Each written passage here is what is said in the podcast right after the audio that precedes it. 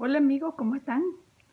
Eh, bienvenidos como siempre, como todos los miércoles, eh, a nuestro espacio Encuentro Com.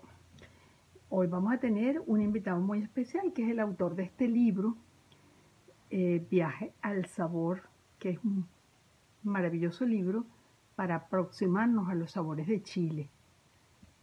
No solamente tiene este libro, sino tiene una, un segundo número en continuación de este libro, pero además tiene un trabajo muy importante como periodista gastronómico en diversos blogs y revistas, no solamente sobre el tema gastronómico, sino también sobre el tema de los vinos, de los vinos chilenos. Estoy hablando de Carlos Reyes Medel. Eh, nos, nos ha parecido maravilloso poder tenerlo con nosotros, que nos cuente un poquito de lo que está pasando en Chile un país que nos es tan, tan querido pero tan distante y cuya gastronomía conocemos poco en este país más allá de las empanadas chilenas. Eh, con muchísimo placer, con muchísimo entusiasmo, bienvenido a casa, Carlos. Con ustedes, Carlos Reyes Medel.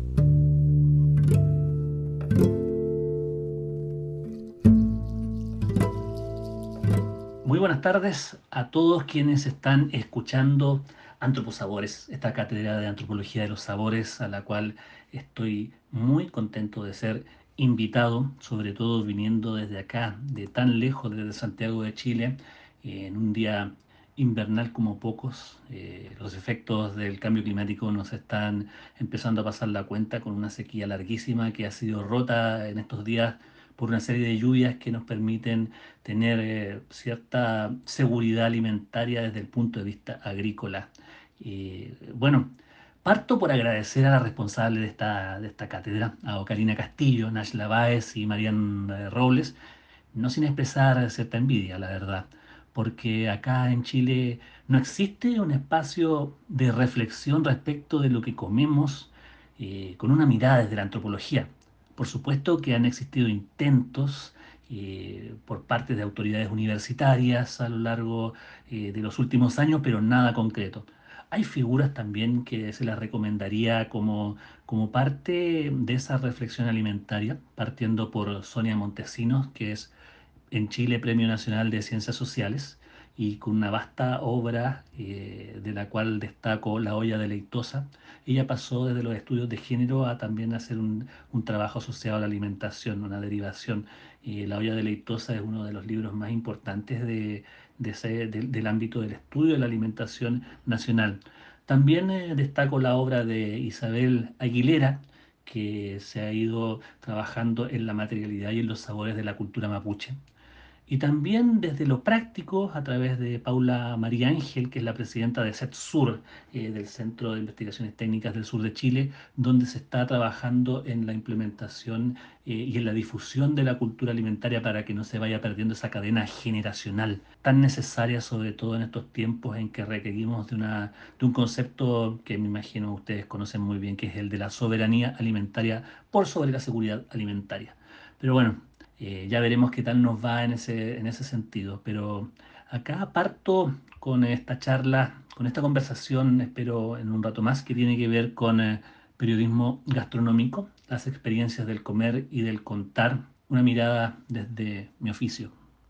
El periodismo gastronómico es una rama muy singular del oficio. Me gusta llamarla así, oficio, porque ofrece una infinidad de puertas por las que se puede entrar y así ofrecer la gran promesa de nuestra eh, actividad, entregar información veraz y oportuna. En ese sentido, existen niveles de comprensión de todo ese enorme caudal informativo que, mira, la experiencia me ha permitido escalonarlo en términos de complejidad. Eso se asocia a tres niveles básicos si nos remitimos a lo expresado por el pensador francés Jean-François Rebel en su libro Un festín en palabras, que es uno de los clásicos de, la comprensión de la alimentación y a mí me sirvió mucho en mi primera etapa formativa como periodista gastronómico hace ya eh, más de 20 años. Él asocia tres palabras, alimentación, cocina y gastronomía, como si fuera una pirámide donde la base es la alimentación el rango intermedio es la cocina y la punta de esta pirámide es la gastronomía. Primero, la alimentación trata de los insumos puros, sin una intervención humana, quizás las tareas de recolección y también de caza. La cocina viene a ser la preparación humana con fines nutricionales, cotidianas, diarias, donde sumo la agricultura y la ganadería también como estas actividades que tienen, por supuesto, una intervención humana razonada y con eh, miles de años de desarrollo en el tiempo. finalmente, la gastronomía, como una forma más refinada y separada de la necesidad diaria de comer por nutrirse. Sencillamente la comida de los satisfechos, que por supuesto ofrece una diversa gama de emociones asociadas. Aunque el concepto de gastronomía, en lo personal, se refiere a un ideario mucho más amplio si nos vamos a la etimología de las palabras, o la etimología de la palabra, perdón, gasternos, al menos para la RAE, bueno, para que nos vamos a complicar más en este momento, significa, primero, el arte de preparar una buena comida, después, una afición al buen comer y después el conjunto de platos y usos culinarios propios de un determinado lugar. Estas tres ideas, para el periodismo gastronómico, para el periodista gastronómico, se superponen, juegan, se confrontan, dan la posibilidad de aportar a comprender la besa, la buena y la no tanto, dependiendo de nuestra sensibilidad. La experiencia me ha enseñado que la vía principal de entrada al periodismo es por arriba, por la punta de la pirámide, por la gastronomía. Ya hace 20 años ingresé al diario La Tercera, que es el diario, uno de los diarios más importantes de Chile, y se me asignó el generar contenido en forma de fichas para la guía de restaurantes que existía en ese momento. Y desde ahí, desde ese trabajo casi oficinístico de la información, empecé a comprender las diversas eh, matices de lo que significa la cocina pública y en particular la alta cocina, que básicamente era lo que le interesaba al director y básicamente al diario en general. Y ahí, de entrada, uno se sorprende de la sofisticación del alto cocina, sus requiebros, sus lujos estéticos, de productos, de técnica aplicada muchas veces pensada en rizar el rizo. Luego, de a poco comienza a vislumbrarse la cocina más cotidiana, la pública y la privada como símbolo de la expresión cultural de un pueblo, que a su vez alimenta con mucha frecuencia a esta cocina de los satisfechos, la gastronómica, hasta llegar al camino de la alimentación en su origen, de la agricultura en todas sus formas, llámese industrial, llámese familiar campesina, llámese eh, los vicios y las virtudes de cada una de estas formas de producir alimento. También de la pesca, como un método de caza que de paso nos recuerda que aún después de miles de años de evolución seguimos cazando. Después la ganadería y sobre todo de las personas que están tras estos procesos imprescindibles que son básicamente la base de la cocina y finalmente de la gastronomía. Eso ya lo había notado Jean-François Rebel en el libro que les acabo de comentar hace un momento atrás. Él cita, la cocina occidental se ha debatido siempre entre dos extremos, la valorización de la tradición que comporta el retorno a la simplicidad de las cocinas regionales y locales y la valoración de la invención que es un esfuerzo de progreso. Luego, en el aspecto más técnico, en la historia de todas las cocinas occidentales existe el movimiento pendular entre la cocina artificiosa, que cuando llega a sus máximas complicaciones, experimenta un brusco retorno a la simplicidad. Si consideramos todos estos elementos, era natural que sobreviviera el movimiento que se ha llamado en Francia la Nouvelle Cuisine francesa. Bueno, eso también nos está pasando en este momento. Nos está pasando que después de un periodo de complicación, de artificios máximos, hemos eh, retornado paulatinamente, por lo menos en los últimos años, a la búsqueda de una cocina más sencilla. Y ahora, con el fenómeno producido por la pandemia, ese momento se aceleró. De bruces hemos caído en cuenta de que estamos necesitando, por las buenas o por las malas, una cocina más sencilla, más ligada a la tierra, más cercana con el productor y que requiere básicamente de una comprensión más sencilla del mundo. Hago otra referencia ahí a propósito de lo anterior y es para el periodismo gastronómico lo importante que es la historia como factor para comprender los fenómenos actuales. quizá proyectarlos también. Bien por los franceses, que se dedicaron desde hace 200 años ya a pensar la comida y aplicarles método.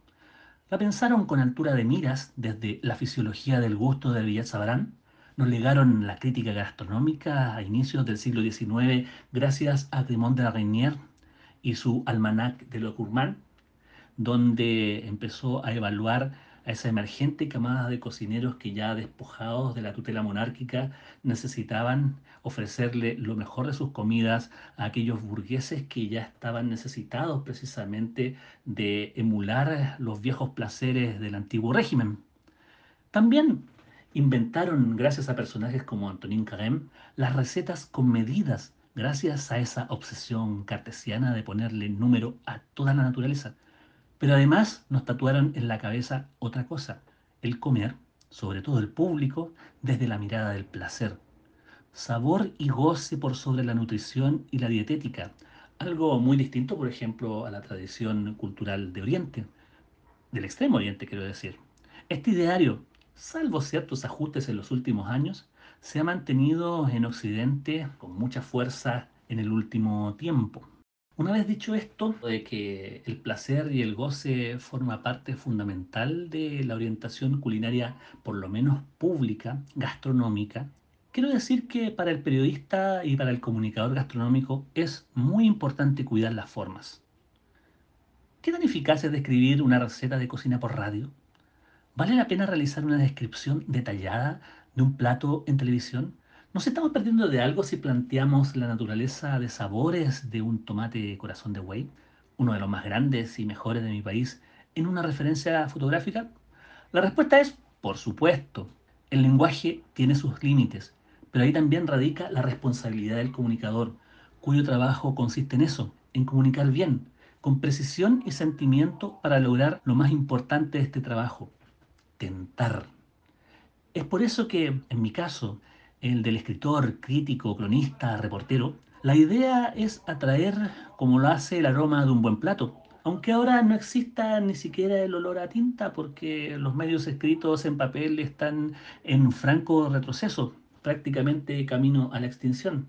Pero también existen las fotos, también existe la voz, también existe el formato audiovisual que también importa a la hora de realizar un lenguaje atrayente y como les dije, tentador. Ahora me gustaría, en ese sentido, poder leerles un eh, fragmento de Viaje al Sabor 2, que es mi segundo libro, y que tiene que ver con, eh, con una forma culinaria que es súper tradicional y que congrega usos, costumbres y sabores de, de, de mi país, que se formó en los últimos 40 años y que por desgracia se ha convertido en historia y digo desgracia porque finalmente el formato eh, se asociaba a la fiesta, se asociaba a todo lo que es eh, el, el, sentir popular asociado al consumo de carnes.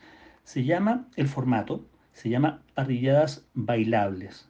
Las parrilladas bailables nacen alrededor de 1980 en nuestro país, una, una, una influenciadas también por eh, la cocina argentina y esa cocina argentina de la parrilla horizontal, que está también influenciada e inventada por los primeros migrantes italianos que llegaron a ese país a fines del siglo XIX, se desarrolló acá en Chile bajo ese formato de fiesta y también en un, eh, en un, en un tema de crisis. Entonces, eh, me gustaría poder leerles un fragmento que también eh, trata de buscar un sentido tentador un sentido que busca eh, generar una empatía con el, con el, lector a través de lo que yo creo que es una de las formas más completas del comunicar gastronómico, que es eh, la crónica. Acá va. Septiembre de 2017, víspera de fiestas patrias, y en El Chancho Mío de San Pablo, casi esquina Sergio Valdovinos, en Quinta Normal, mesas y sillas lucen con cobertores de tela blancos, como de matrimonio de no ser por las tiritas tricolores a modo de detalle. Hacer ambiente es esencial, sobre todo en un espacio pequeño, para poco más de 100 personas, de barrio. Ahí se respeta el ceremonial no escrito del universo parrillero, que parte más o menos puntual, entre las 20 y las 21 horas. Ese es el tiempo de comer, amenizado con suave música envasada. En ese momento aparecieron más trozos de cerdo que de vacuno, tal como insinúa el nombre del lugar. Ahora, estaban secos, sobrecocidos, aunque en realidad a nadie parece importarle demasiado. Ese momento, hasta ese momento la pista la aprovechan unos niños revoloteando sus anchas, justo antes del muy buenas noches de un animador de mediana edad, más bien delgado, de pelo largo, entrecano y humedecido, que a eso de las 10 de la noche se las arregla para entusiasmar a la concurrencia. Son varios minutos cargados de saludos de cumpleaños, a los compañeros de oficina, de unos cuantos chistes entre blancos y grises que resaltan su oficio frente al micrófono. Juega tranquilo, de local, hasta que aparecen seis músicos de camisas rojas y chaquetillas negras brillantes. El primer esfuerzo consiste en coordinarse con los tonos y el ritmo. Cuando por fin lo consiguen, la fiesta fluye. Las parejas, los grupos saltan a la pista bailando sin edades ni tamaños distinguibles. Lo hacen con una cadencia tímica, respetuosa del metro cuadrado del vecino, sin aspavientos danzarines ni apegados a los códigos dancísticos de la salsa o el merengue. Cumbia chilena, baile a la chilena. Luego siguen un par de pegados de reggaetón, pases a la nostalgia sesentera y el clímax patriótico. Uno, dos, tres pies de cueca lo justo para volver a la cumbia seminal de cada noche. Este es más o menos en la descripción de un ambiente de este concepto que se llama parrilladas bailables. Las parrilladas bailables eran, son, digamos, hasta el momento, son eh, lugares donde se sirve un gran eh, plato de carnes diversas asadas previamente a la parrilla y que se calientan en unas conservadoras que tienen forma de una palangana, donde, donde abajo está la brasa, la brasa todavía viva que mantiene caliente todos estos productos con el riesgo de que se, se sequen o no.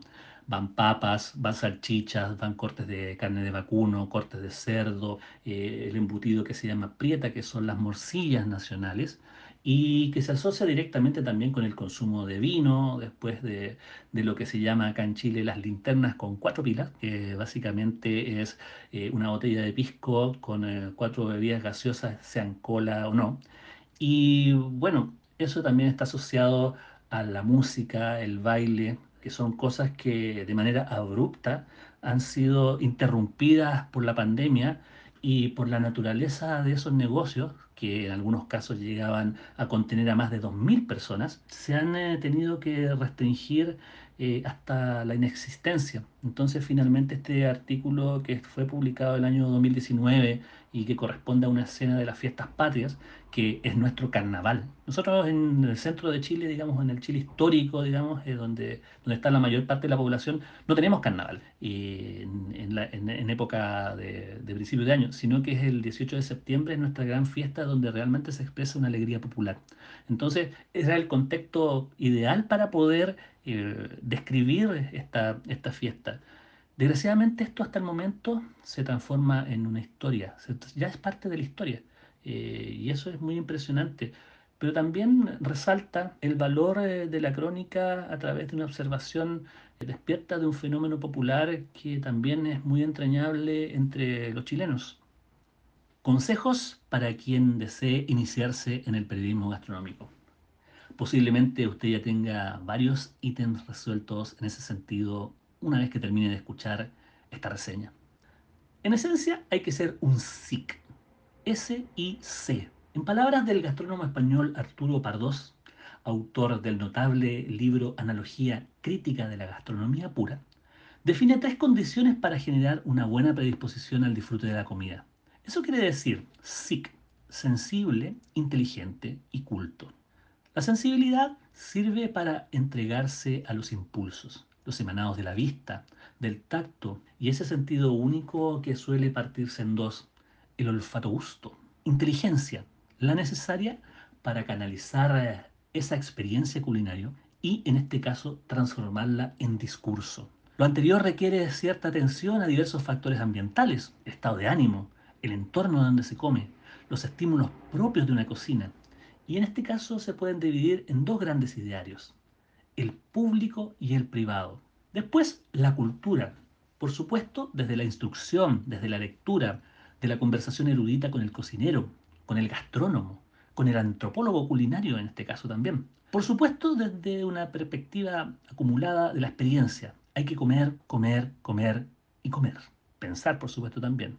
Y por supuesto prestar atención a los estímulos de la cultura general. Relacionar la comida con la música, con la literatura, con la economía, con la política, con la agricultura y todas las expresiones naturales y humanas. Por supuesto, de la historia. Así es posible hacer ciertas relaciones que de otro modo no, pasarían desapercibidas.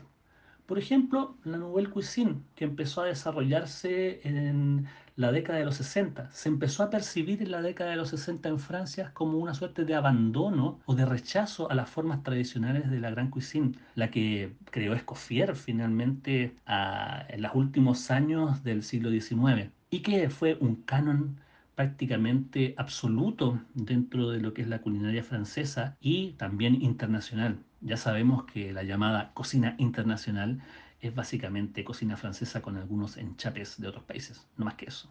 Entonces, ese movimiento rupturista de los años 60 que se empieza a percibir en esa época y con un alejamiento de esas técnicas y con la búsqueda de productos con menos cremas, con menos harinas, más ligados a la cocina oriental, tiene una directa correlación con la contracultura de los años 60. Perfectamente la Nouvelle Cuisine es el rock es también eh, eh, los movimientos sociales de mayo del 68, es eh, toda esa convulsión de aquella década expresada en la cocina como una forma de rebelarse frente al mundo establecido y que también forma parte, sus, sus, aspectos principales forman parte de lo que es la alta gastronomía y la cocina de los últimos años en el mundo. Entonces, la cultura, la historia, todo lo que está rodeando la comida también forma parte importante eh, de la formación de quien desee ser un cronista gastronómico.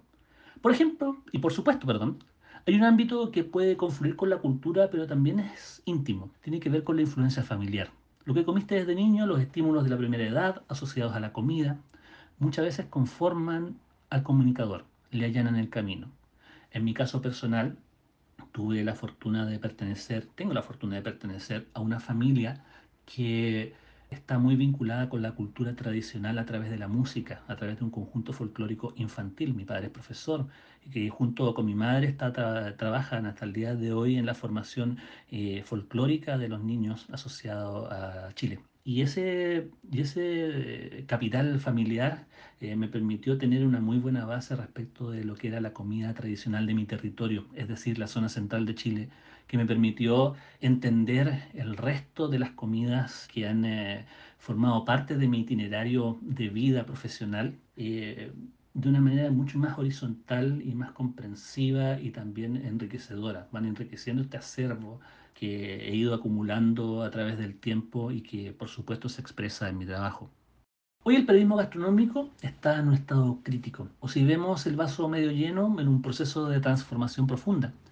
Al menos desde su expresión primaria, que es la opinión, una opinión formada, esta se ha visto ahogada por la tecnología, ha permitido que todo aquel que coma porte el derecho a opinar de lo que acaba de saborear. Y está bien, forma parte de un juego democrático que soltó amarras gracias a Internet, pero a la vez atomizó la información hasta diluir ciertos aspectos positivos de la comunicación tradicional respecto de lo que se come. Ahora, ¿qué diferencia al periodista gastronómico de un aficionado, sea o no influencer, si es que tiene una buena cantidad de seguidores? Pues bien, una ética del oficio. Bueno, de partida, esta es una profesión cara, que requiere invertir recursos propios y de los mismos medios de comunicación para solventarse de manera independiente, tomando distancia de los productores de la comida. Y eso es muy difícil. A modo de ejemplo, en Perú, hasta donde yo sé, conozco una sola periodista a la que le pagan las cuentas en los restaurantes. En Argentina, a ninguno. Y en Chile, hasta donde yo sé, somos cuatro los periodistas que tenemos esa virtud, esa posibilidad de ser financiados por nuestros propios medios de comunicación para poder ejercer el trabajo de una manera independiente.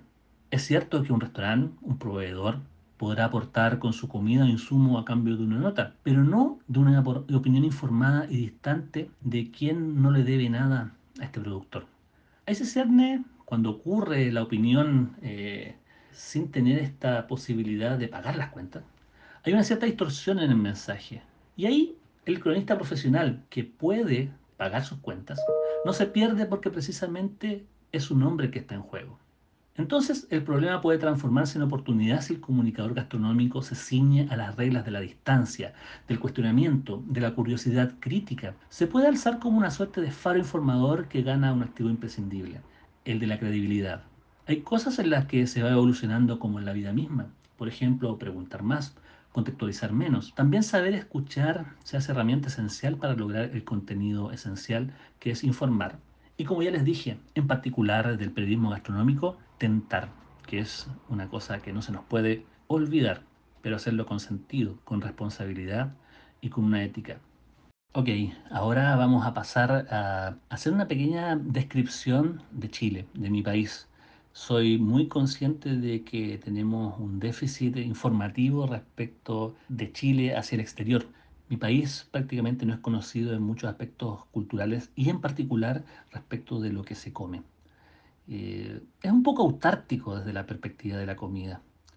A mi país se le conoce más como un laboratorio político-económico, que ha ensayado para el resto del mundo ideas revolucionarias de socialismo en democracia. También ha parido dictaduras arquetípicas que luego se enlazaron con una democracia formal que adoptó el otro extremo de aquel socialismo, el modelo neoliberal. Ahora, a Chile sí se le conoce por un ámbito alimentario, el del vino, una fama justa, bien ganada y con proyecciones de crecimiento casi infinitas en estos momentos porque a cada tanto se descubren nuevos territorios y nuevas formas para producir el vino de la mejor calidad. Hay una conciencia eh, de productores pequeños, a pequeña escala, que está desarrollando prácticamente un mundo nuevo en relación a los vinos tradicionales que han dominado el panorama eh, vitivinícola y exportador de, de mi país hacia el mundo. Es un nuevo lenguaje y estoy muy contento de que así ocurre. Pero siempre hay un pero.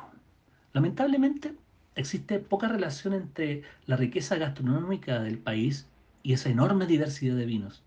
Ese no diálogo ha impedido aprovechar la fama de nuestra bebida nacional, que sumo al pisco, que es nuestro destilado nacional, para dar a conocer el ideario culinario de Chile. Pero para eso estamos para invitarles a un pequeño paseo por ciertos saberes repartidos por un país tan largo.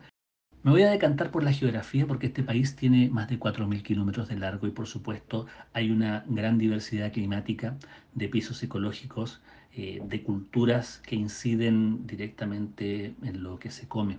Partimos por el norte grande, ese que aloja el desierto de Atacama, la aridez del desierto de Atacama que hace juego con la cocina indígena de la nación aymara, que a su vez comprende eh, los actuales Chile, Perú, Bolivia y Argentina. Es hija del desierto, de su aridez, eh, se aloja en el altiplano, se aloja en el medio del desierto a través de diversos oasis que, que proveen de ajos, de choclos andinos, de hierbas reconcentradas por el sol del desierto como el orégano, la rica rica que es una hierba acitronada muy intensa, o el huacatay, que es una suerte de hierba que puede asimilarse de alguna forma al perejil, pero con un sabor muchísimo más terroso.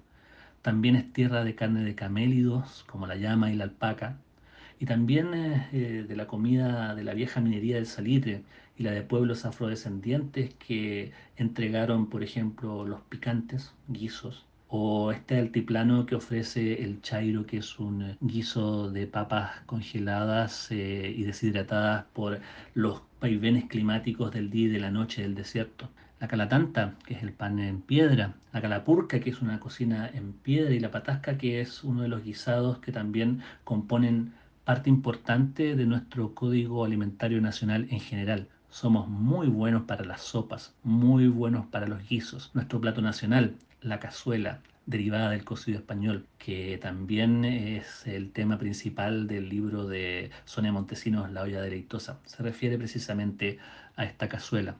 Después tenemos el norte chico, que está en la zona de La Serena, que es la zona de los valles eh, transversales. Los valles transversales son una serie de, de, ríos que cruzan desde el desierto, perdón, desde la cordillera hacia el mar de manera directa, como torrentes eh, que son pequeños cauces que van alojando una enorme diversidad hortalicera de frutas como la uva, y también eh, bueno, de, distintos cultivos diversos que van enriqueciendo, por ejemplo, una ganadería caprina que derivan de magníficos quesos también y de magnífica carne de cabrito.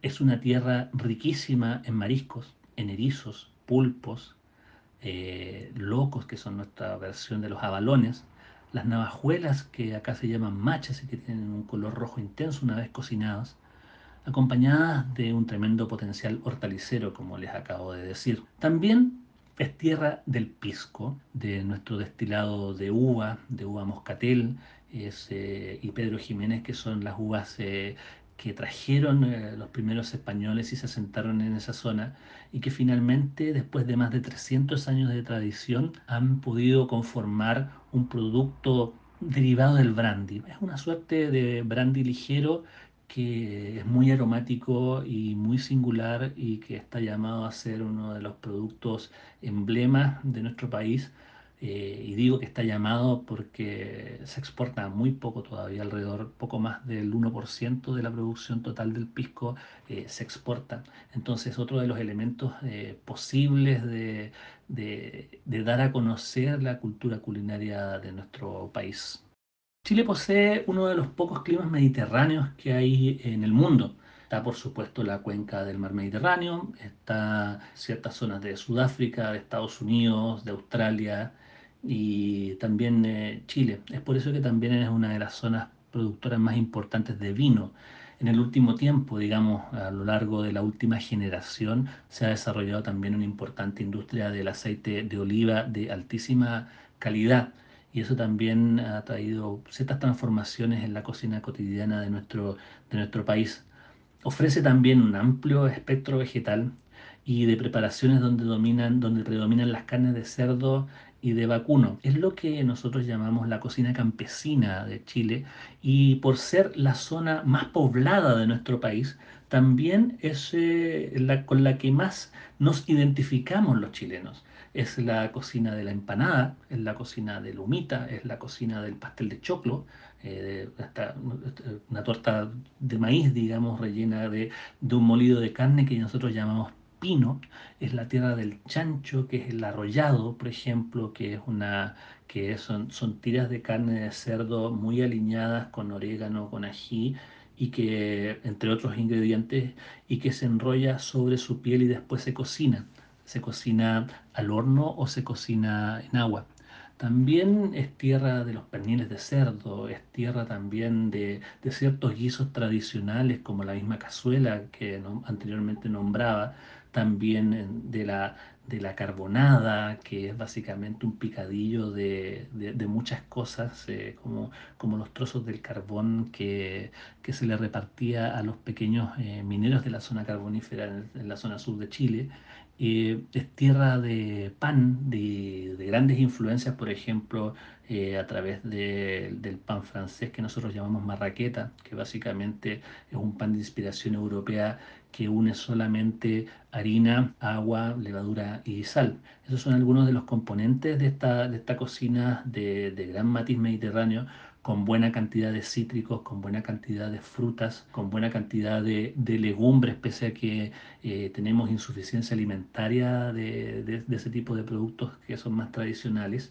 Y pero que finalmente conforman gran parte del tronco cultural de, la cocina eh, chilena o la que los chilenos interpretamos de, manera primigenia o de manera primaria como cocina nacional.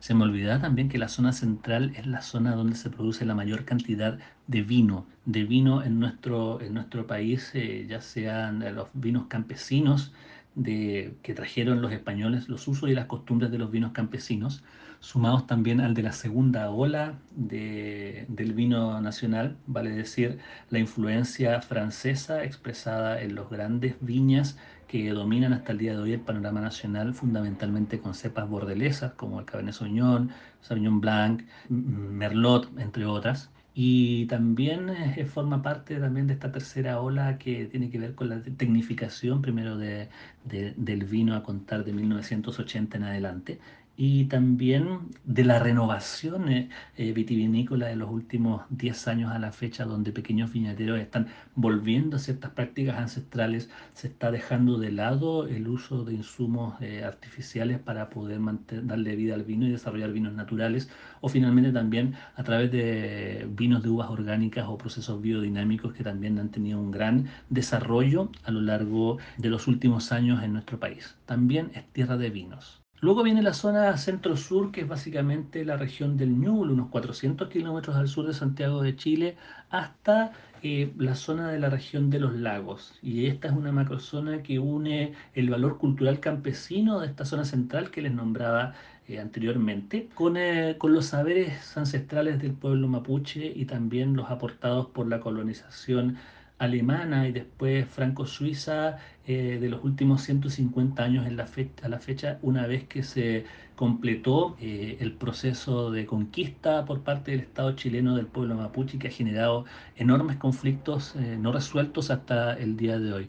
Pero desde lo alimentario hay una suma de, de platos, productos de la tradición mapuche, son bastante sencillos, donde más que una receta predominan ciertas técnicas como el ahumado, el, eh, cocimiento del trigo crudo, del que se hacen una suerte de gachas que se llaman catutos, el uso de la miel, el uso de, fermentos como la chicha, también es una zona de vinos patrimoniales, eh, sobre todo el Valle del Itata, que también, y también el Valle del Biobío y el Valle del Mayeco, que también están ofreciendo una enorme diversidad de vinos, ya sea vinculados a la tradición como también los que están asociados a las técnicas eh, vitivinícolas francesas para vinos de clima frío. Es una tierra también de enorme influencia alemana. Eh, muchos de los productos que son comunes en la zona de Bavaria, por ejemplo, como las salchichas vienesas, como el strudel, como el kuchen, como los lomos ahumados,